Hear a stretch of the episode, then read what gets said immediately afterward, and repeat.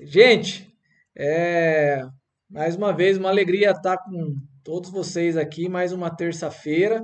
Mas hoje eu vou dizer que é uma terça-feira especial aí, porque a gente tem um convidado de longe que aceitou o nosso convite para estar participando aqui, trazendo uma, uma ministração.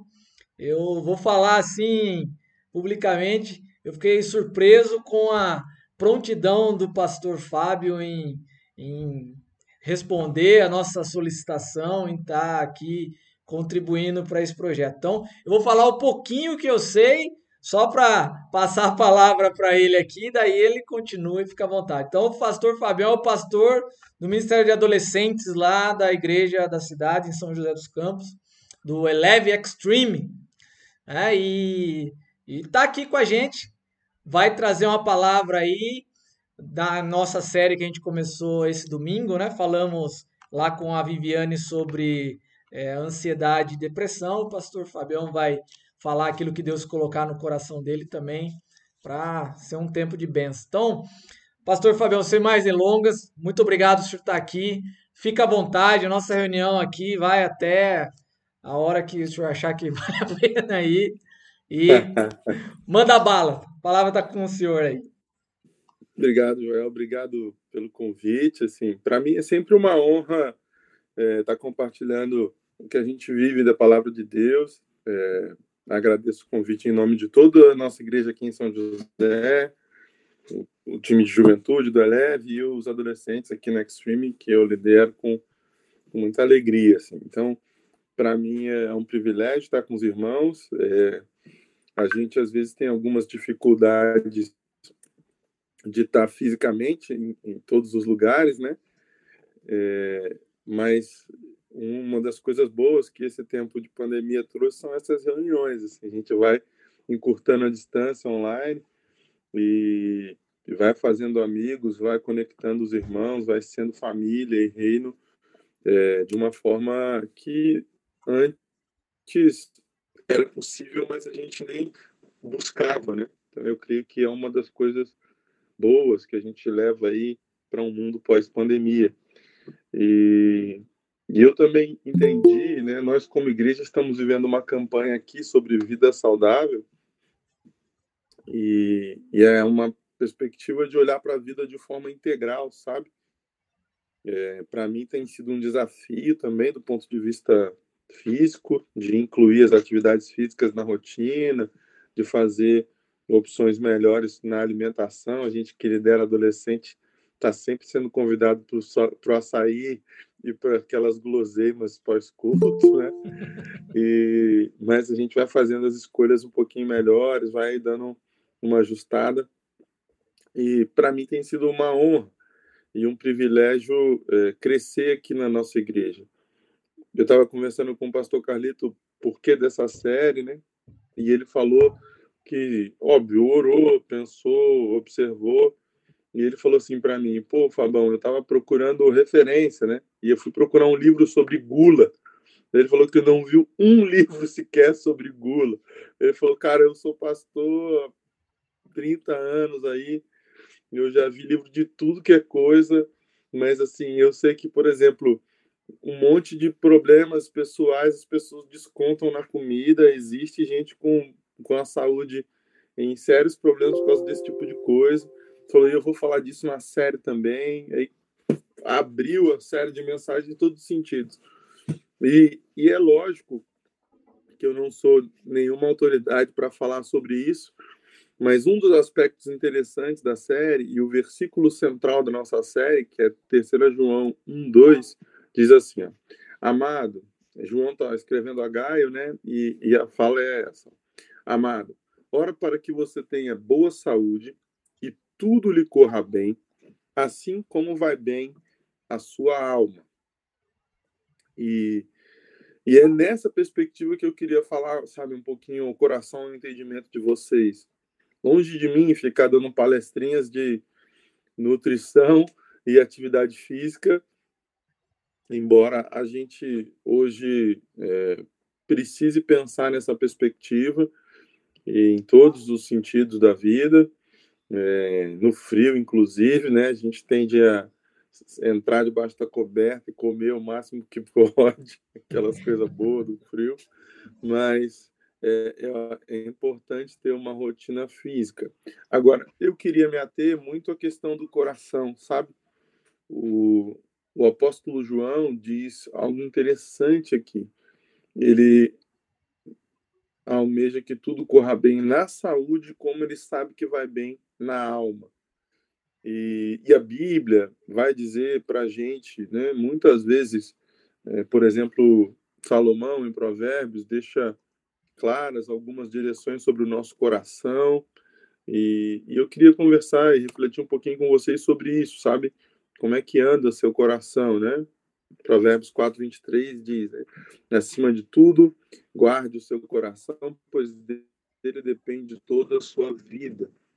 E, e eu queria é, me ater a essa conversa. Quando eu vi que tinha a ver um pouco com ansiedade, com depressão, não vou ficar sendo muito técnico sobre isso, mas eu gostaria mesmo que a gente levasse a sério essa lógica e, e que colocasse diante de Deus uma perspectiva como eu posso dizer, de uma prosperidade emocional, sabe? É, quando eu digo prosperidade emocional, talvez seja uma expressão nova para o entendimento de muitos, mas eu quero dizer de ter é, uma estabilidade emocional para você e para quem está perto. É, sabe, o, o bom samaritano era um homem próspero, na minha perspectiva, porque ele tinha não só recurso para pagar a estadia do cara, e tinha coisas ali para poder cuidar do moço, mas ele também tinha tempo. Né? Ele tinha tempo para parar um dia da vida. Lembra, Jesus contando essa parábola é muito interessante, porque os outros, o sacerdote, o levita, eles não tinham tempo. Mas o bom samaritano era alguém próspero, ele tinha tempo. E às vezes, na correria dos dias atuais, as pessoas não têm nem tempo para ouvir umas às outras, para abrirem o coração, mesmo antes de terem algo mais grave dentro de si. E, e, eu queria mesmo refletir com vocês sobre isso, porque eu quero que o, o coração de vocês vá bem, né? Eu quero ouvir boas coisas a respeito é, de vocês aí em Sorocaba e, e eu creio que isso passa pela alma, passa pelas emoções, passa por estar com um relacionamento com Deus tão saudável que todo mundo perto de vocês vai viver e vai desfrutar dessa saúde. Uma saúde que tem a ver com quem Deus é na sua vida, primeiro, e a partir dessa identidade ajustada em Deus, a gente tem aquilo que o Jesus que nos ama e se entregou por nós espera que a gente possa compartilhar. Então, é, pensando bem de uma forma direta, né? O que, que a mágoa pode nos causar? O que o, o, o ressentimento pode gerar na gente? Eu estava aqui é, refletindo, né? É, por exemplo, a gente tem aí é, uma série de causas, vamos dizer assim, que vão deixar o nosso coração mal. O que, que vai deixar a gente magoado, um coração contaminado, difícil, né? É, fechado. Por que, que eu estou me apegando a isso? Porque quando a gente fecha o coração, quando a gente para de amar, a gente abre um precedente para pecar. Ninguém que está amando a Deus completamente consegue pecar. Você peca porque para de amar em algum momento. Você erra o alvo de Deus para a tua vida quando você para de amar. E o que, que causa muitas vezes essa pausa no nosso amor, né? E, e, por exemplo, a gente tem uma lista. Eu fiz uma lista. Ó, por exemplo, injustiças sofridas quase não tem no mundo né, hoje. Ninguém tem uma lista. Só de injustiça a gente tem uma lista. A gente tem as injúrias e as fofocas, sabe? Que também em igreja nunca vi. O povo falar mal e fofocar. Tem as decepções amorosas, dia 12 passou. Eu acho que ninguém viu nada no, na rede social de decepção amorosa. uh, sonhos despedaçados de uma forma geral, luto por pessoas amadas, vivemos dias de muita luta e muito luto também, carreiras interrompidas, alguns acidentes traumáticos, a ingratidão dos mais próximos, dos amigos, né? A perda de alguns bens estimados, gente que levou um prejuízo financeiro, talvez de quebrar uma empresa, de perder um carro, alguma coisa assim, a pessoa ficar magoada por muito tempo. E planos frustrados, de uma forma geral. Todas essas coisas, elas atacam o nosso coração e nos ferem. E quando, isso, quando nós somos feridos, eh, a tendência da nossa carne é parar de amar. Eu não estou dizendo que parar de amar é pecado. Estou dizendo que parar de amar é um primeiro sinal para que a gente peque. É, é uma isca, né? Satanás aproveita a ofensa e, nos oferece a ofensa como uma isca para que a gente transforme as pedras em pão e, e saia por aí por conta própria, é, ignorando a existência de Deus e, e do amor que Ele tem por nós. Então, quando eu digo que é importante a gente tomar cuidado e o texto de Provérbios manda a gente guardar o coração, é porque quando a gente não guarda o coração, a gente abre um precedente para praticar aquilo que Deus não gosta, para cometer algo diferente daquilo que Jesus espera. Então, a gente precisa blindar mesmo, né? O pessoal aí é, gosta das atualizações dos aplicativos, a gente precisa baixar aí um bom antivírus para o nosso coração para a gente não sair sendo infectado com essas muitas setas do mal que vão fazer com que a gente tenda a, a fechar mesmo o coração. Né? E o que acontece imediatamente quando a gente deixa o coração ser magoado, ser machucado, é uma perda de humor, a perda da alegria, perda do ânimo, a perda até do prazer de se relacionar, e a perda da motivação em sair de casa, muitas vezes, e até a perda da esperança de voltar a sonhar. É, é muito comum as pessoas ficarem traumatizadas com as ofensas, com as injustiças e deixarem se afetar de forma complexa. Nos dias atuais, o que eu tenho percebido é que o distanciamento social gerou também um distanciamento emocional e tem acontecido um aumento da indiferença, sabe? Como se eh, os problemas dos outros não tivessem mesmo nada a ver com a gente e o egoísmo típico dessa geração fosse é, se multiplicando sobre a nossa igreja, sobre o nosso jeito de ser igreja, e a gente vai se ocupando muito consigo mesmo. É, no fundo, é fruto também de ter um coração, às vezes, frustrado, magoado. E aí, como é que a gente faz, então, para viver protegido disso? E, e, e, o que eu queria compartilhar com vocês é nessa linha. Assim, de forma prática, como é que a gente faz? Do it yourself, né? Vamos fazer um DIY aí sobre a vida, de como a gente vai experimentar uma vida é, completa em Jesus. É lógico que é, vocês já são amigos de Jesus o suficiente para entender que quem tem Jesus tem tudo, que Ele é a nossa fonte de vida. Ele veio para que a gente tenha vida e vida plena, né? Como diz em João 10, 10. O ladrão vem para matar, roubar e destruir, mas Jesus vem para que a gente tenha vida e vida plena. O que, que essa vida plena significa, né?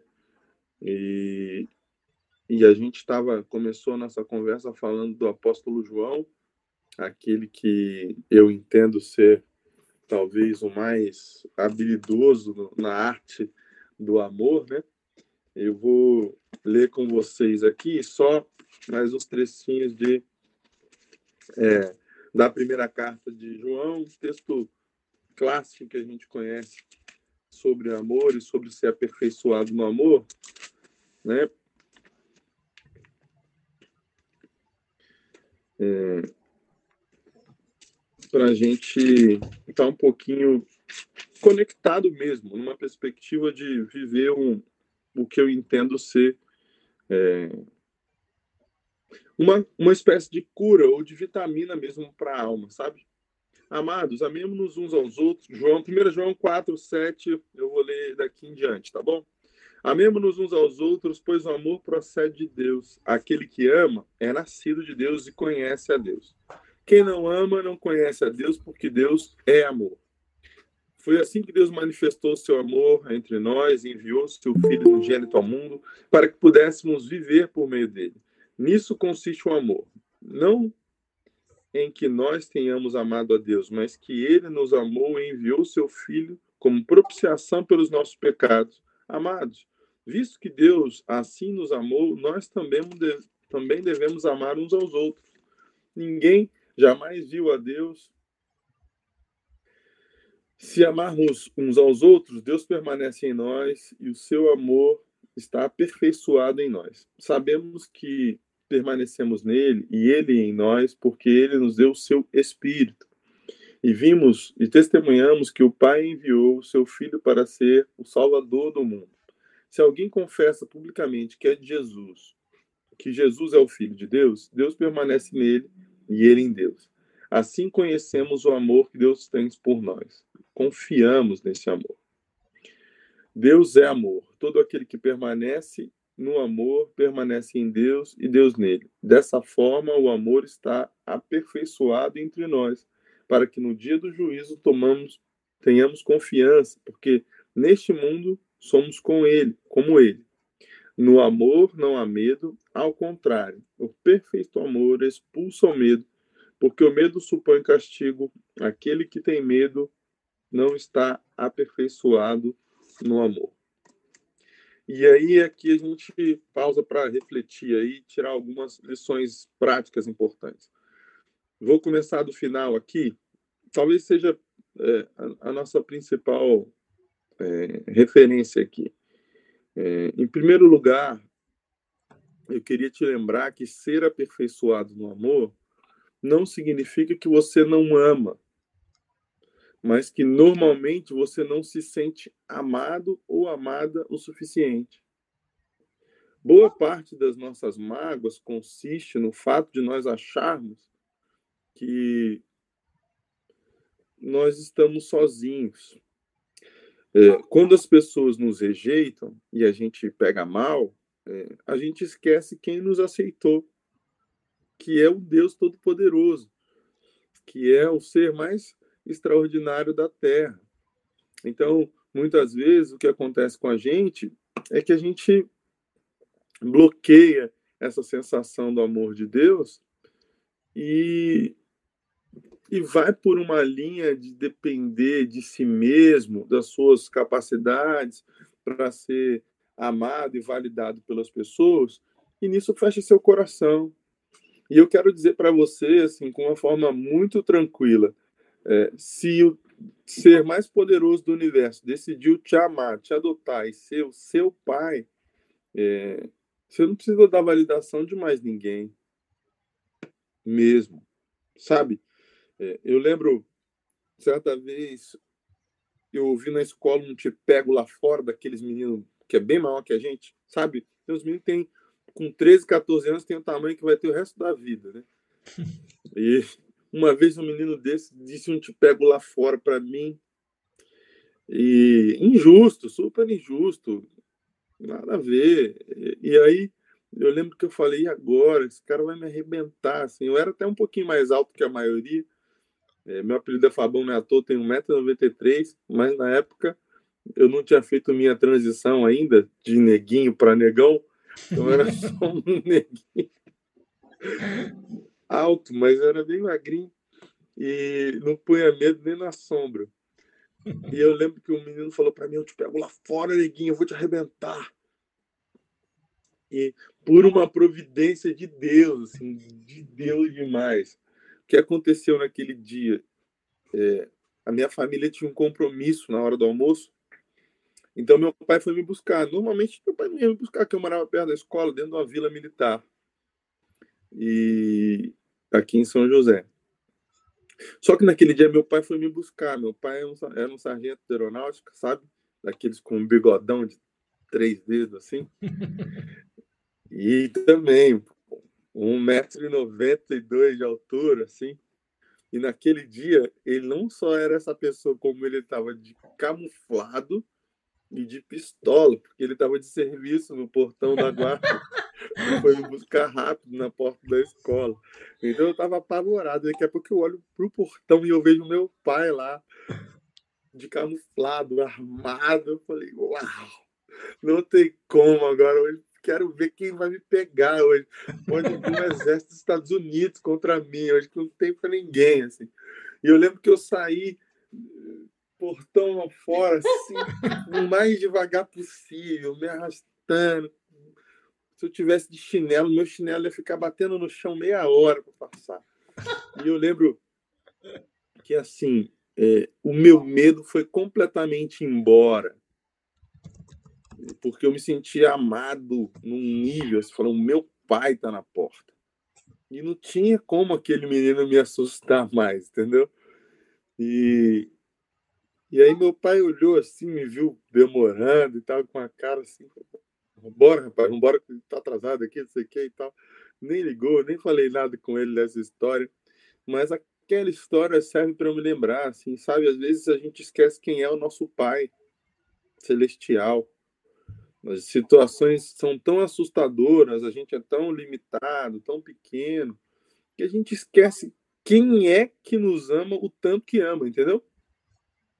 Então, tratando já um pouco do medo, da síndrome do pânico, dos picos de ansiedade, daquela tristeza depressiva que a gente vive, é, talvez seja nessa perspectiva de se aperfeiçoar, em ser amado por Deus, em ser amada por Deus, que está faltando para você. Eu não estou aqui para diminuir as doenças emocionais, eu creio que, como cristãos, a gente deve procurar o máximo de medicina possível e auxílio psicológico e psiquiátrico sem menor dificuldade. Eu reconheço a legitimidade de todas essas doenças, mas ao mesmo tempo eu sei como o inimigo é mau, é astuto e ele pega carona nesse tipo de pensamento que a gente tem. E às vezes a nossa brecha ela é emocional em relação a Deus por causa, sabe, de, de uma frustração com as pessoas, a gente se desconecta um pouquinho desse amor de Deus e é óbvio, vai ter dores na alma, vai ter níveis de rejeições na alma para tratar, quando é, boa parte da solução também está em se relacionar com esse Deus poderoso que nos ama. Então, é, em primeiro lugar, assim, reconheça quem Deus é, sabe? Para que você consiga vencer mesmo é, seus medos, sabe? É, boa parte da perspectiva espiritual, daquilo que às vezes é uma causa da, da nossa depressão, né? É, poxa, o profeta Elias, né, com aquele histórico poderoso, vai lá, fogo do céu né? A história de Elias é que ele ora e fogo do céu cai, só isso. Se tem alguém na Bíblia que é um profeta do fogo, é Elias. Nesse povo de hoje, não, que sai por aí marchando e bradando, assim. Também tem gente do fogo hoje, tudo bem, cada um a seu modo. E aí, Elias, depois de vencer, é... eu li 1 João 4, de 7 a 18. Pode colocar no, no chat aí para galera. E aí depois li outros textos avulsos assim antes, né? Mas é, principal isso.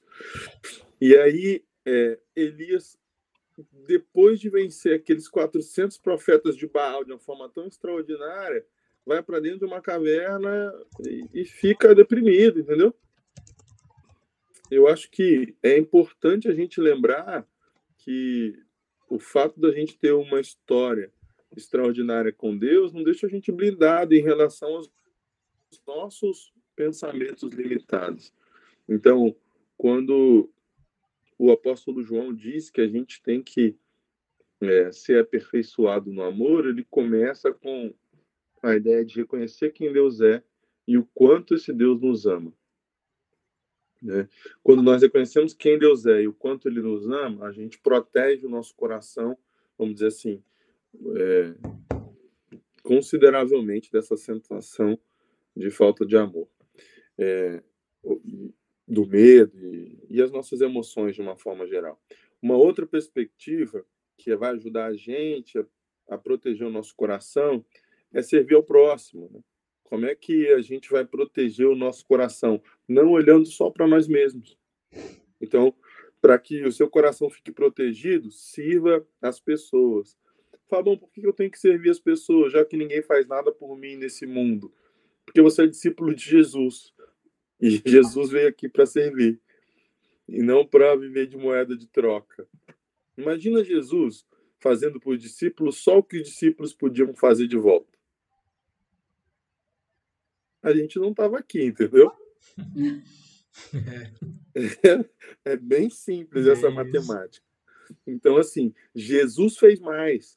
E é legal porque Jesus resolve até uma discussão. Cara, eu fico imaginando os discípulos de Jesus. Tem teólogo que diz que não, mas eu penso que a maioria deles era bem jovem, quase adolescente, assim.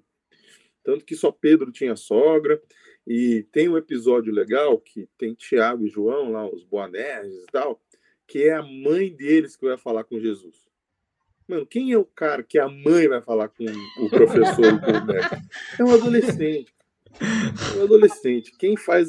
Quem, quem tem a mãe fazendo você passar vergonha é adolescente. Não adianta. Então, minha mãe é campeã mundial na vergonha dos filhos. Assim.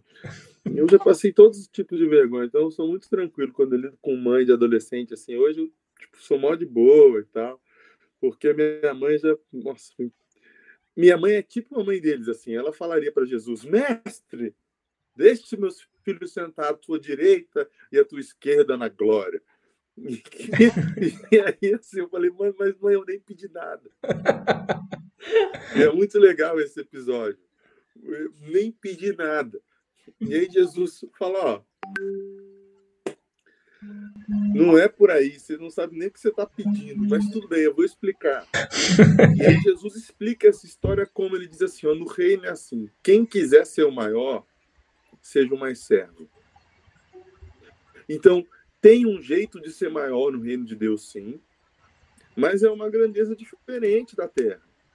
É uma grandeza que é o céu mesmo, é uma grandeza que tem a ver com Jesus.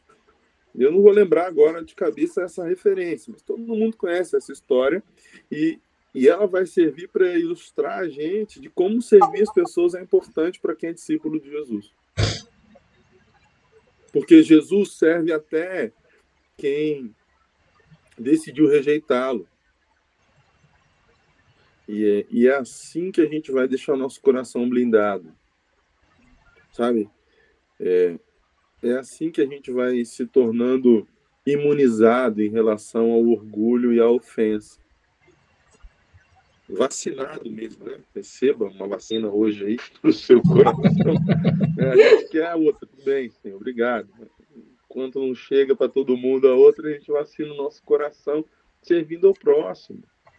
Servindo ao próximo com, com alegria, com aquilo que nós somos e não com o que os, o próximo é capaz de, de, de oferecer de volta. Sabe, eu fico imaginando a multidão de gente interesseira e Jesus pensando assim, não, só vou curar se todo mundo for me agradecer. Que a gente tem, a gente quer perdoar as pessoas desse jeito, por exemplo, a gente quer servir as pessoas com essa medida.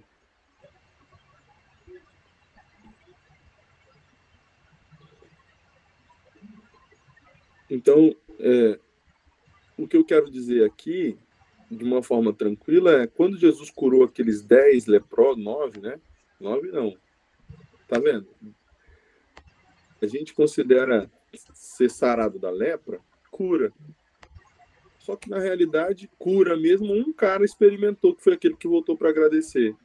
Mas dez caras foram sarados da lepra. Jesus serviu aqueles caras, mesmo sabendo da incapacidade deles de voltar minimamente para agradecer. Não é que Jesus cobrou dezão aí de cada que vai receber uma cura. Não. A gente acha que pelo menos vai valer a pena voltar para agradecer, né? Então, é, essa é a nossa segunda verdade. A primeira, o pessoal que está anotando, a primeira verdade é reconheça quem Deus é e quanto Ele te ama, né, para você ficar blindado aí. A segunda é sirva ao próximo com alegria, né? Na perspectiva de que a gente leu aqui, né? Amando uns aos outros, como Jesus nos amou, como Deus nos amou, vamos amar uns aos outros. E a terceira, é, na minha perspectiva aqui, para ficar completamente blindado, é perdoe como Deus nos perdoou. Porque nós temos acesso a uma fonte de perdão que é extremamente libertadora que é o perdão de Deus. É um perdão é, que é completo, que é incondicional, que nos liberta de quem nos ofendeu, de quem nos acusou, de toda a maldade feita contra nós. E, e é um padrão possível. Eu sei que talvez seja uma das coisas mais difíceis na fé cristã, mas é, é o que Jesus espera da gente. E é um, e é um jeito que eu, Fábio, encontrei de me sentir assim, blindado mesmo em relação ao meu coração. É, liberar perdão, pedir perdão e perdoar. Né? O perdão ele tem três versões, três vertentes. Você, um, libera perdão para quem te ofendeu. Dois, você pede perdão quando falhou em relação a alguém. Né? E terceiro, você perdoa quem te, é, te ofendeu mesmo, assim, né? Nessa perspectiva aí. Então tem a ver com pedir perdão, liberar, né? Nessa ida e na volta, e aí o perdão vai ser completo aí. Até chegar no nível de reparação mesmo, se for o caso. Mas aqui, assim, não precisa só ficar falando de perdão, mas eu queria é, que a gente entendesse, assim, Primeiro, com que perdão nós vamos perdoar? Com o que Jesus nos perdoou. Aquele que deixa a gente é, no nosso lugar, que é perto de Deus. E a gente só consegue estar perto de Deus porque Jesus pagou a nossa conta. Por mais gente boa que você seja, né? Por mais belezinha de Jesus que você consiga aparecer para todo mundo, Deus sabe e você sabe do que você é capaz quando você está com raiva, quando você está ferido, quando você foi injustiçado. E então, assim, Jesus sabe o tanto que ele te perdoou, né? E, e ele não se mediu. Então, quando as pessoas cuspiram em Jesus, ele conseguiu dizer o quê? Perdoa, eles não sabem o que fazem. É, é algo difícil de dizer, mas Estevão deu conta. Enquanto estava sendo apedrejado, Estevão vai dizer: Perdão, pai, perdoa, pai. Eles não sabem o que fazem. É, é um padrão alto, mas é um padrão que diz que a gente está blindado, que o nosso coração está tá protegido mesmo. E, e, eu queria terminar essa conversa nessa perspectiva, sabe? Quando a gente perdoa alguém, é para deixar passar mesmo. Quando a gente perdoa alguém, é, já foi. E, e a Bíblia é muito específica, né? O texto, por exemplo, quando está falando de entregar uma oferta. Né? Se você for entregar uma oferta e se lembrar que alguém tem algo contra você, aquele texto ali, Jesus sabe do que a gente vai dizer, né? Porque a primeira coisa que a gente vai dizer é assim: eu não tenho nada contra ninguém. Primeira coisa.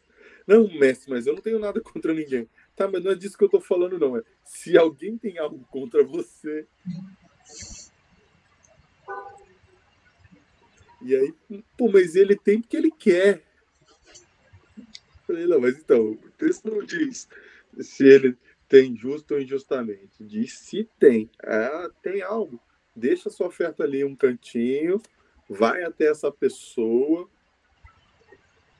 se ajusta, né? Pede perdão E aí você vem dar sua oferta. É, por quê? Porque pedir perdão tem a ver com essa questão de se humilhar. Tem um pastor do Rio que eu conheço, um, um amigo, que ele diz que perdão né, no Rio é como se você ouvisse perder o Playboy. É uma perda enorme. Você tinha razão, você tinha argumento, você estava certo, então você perdeu. É, é, tem essa sensação de prejuízo mesmo. Você só está pedindo perdão mesmo quando você tem essa sensação de prejuízo. Tipo assim, nossa, mas eu tinha razão aqui, eu não devia estar fazendo isso. Eu estou perdendo aqui. Falei, essa sensação de perda é a sensação do perdão. Fala, olha, a razão foi embora, porque a aliança é mais importante. E é aqui que, que eu queria te lembrar da aliança que Jesus tem com você. Porque de forma razoável, por mais legal que você seja, talvez você nem se escolhesse para fazer tudo que Deus te confiou a fazer. Para estar tá na família que você está, para estar tá na igreja que você está, na galera que você está, de repente você acha que tinha gente mais capaz para fazer o que você está fazendo. Mas Deus tinha certeza que não. Que valia a pena entregar o filho dele por você, de uma forma macro, por todo mundo, mas ao mesmo tempo de uma forma específica para cada um. A nossa salvação e a santificação com o perdão de Cristo tem essa característica. Ela é por toda a humanidade mas ela é para cada um de nós. A salvação, mais do que as pessoas imaginam, não é individual, ela é pessoal. Significa que é cada pessoa, uma de cada vez, igualmente importante para Jesus. E, e, é importante que a gente carregue esse valor. Quando nós nos lembramos o quanto Jesus vê de valor em nós, né, a gente perdoa a si mesmo, os outros e pede perdão para quem precisar. Então, eu queria deixar essas direções para vocês, né? Sejam aperfeiçoados no amor. O perfeito amor vai mandar embora o medo e com ele também as raízes da depressão e os picos de ansiedade e vai nos deixar no nível de comunhão que o Pai espera para conseguir repartir com todo mundo esse amor. E as pessoas vão olhar para a gente e ter o coração é, carregado de esperança e vão ter vontade de perguntar qual, qual é a razão da nossa esperança. E aí a gente vai poder dizer que é a aliança que Jesus tem com a gente. Então, que a gente consiga ter esse coração protegido e que de fato vá bem o nosso corpo ou a nossa saúde, como vai bem a nossa alma, como João deseja para Gaio, né? E eu desejo para cada um de vocês também que vá bem a sua saúde física, espiritual, emocional, como vá bem, vai bem a sua alma. No nome de Jesus, aí, querido. Deus abençoe muito aí. Então, é, para a gente encerrar aqui, eu ia pedir para o pastor Fábio fazer um, uma oração aqui, é, final, para a gente se despedir dessa noite maravilhosa aqui. Beleza, beleza, vamos orar. Jesus, obrigado, muito, muito obrigado pela comunhão que temos contigo e uns com os outros. Eu abençoo os teus filhos e filhas e cada casa que eles representam aqui, cada parte da tua igreja. Obrigado, Jesus, porque somos família, somos da tua família, do teu reino. Eu abençoo a igreja dos teus filhos, a comunidade que eles representam. Pai, que eles possam encher e multiplicar mesmo essa terra de Sorocaba com teu amor, com teu favor. Deus, que de verdade o cristianismo que eles vivem seja cada vez mais aquilo que o Senhor sonha e planeja. Fortalece, Senhor, na tua palavra e no teu espírito os teus filhos e filhas. Eu abençoo também a vida familiar e profissional de cada casa aqui representada. O Senhor é um Deus de provisão. Pai, nós vivemos dias de incertezas da terra, mas com convicções do Senhor e do céu de que o Senhor é o nosso Jeová Jireh, é um Deus de provisão, é um Jeová Rafa, é um Deus de cura. É, pai, no nome de Jesus, abençoe aqueles que estão hospitalizados, os familiares, os conhecidos, os amigos que estão aí lutando contra o Covid e outras enfermidades em geral. Que o Senhor tenha misericórdia e a gente tenha boas notícias, Pai, no nome de Jesus. Obrigado mais uma vez por esse encontro, pela tua palavra verdadeira, pelo teu amor, pelo teu perdão. Nós oramos o nome de Jesus. Amém. Amém, amém. Amém. Bênção, galera. Valeu. Ótima noite para todos. Boa semana. Valeu. Tchau, gente. Tchau, Tchau, tchau. Boa Até a semana. próxima. Deus abençoe. Tchau, tchau. Valeu, Fabião. Deus abençoe. Deus abençoe. Amém. Tchau, tchau.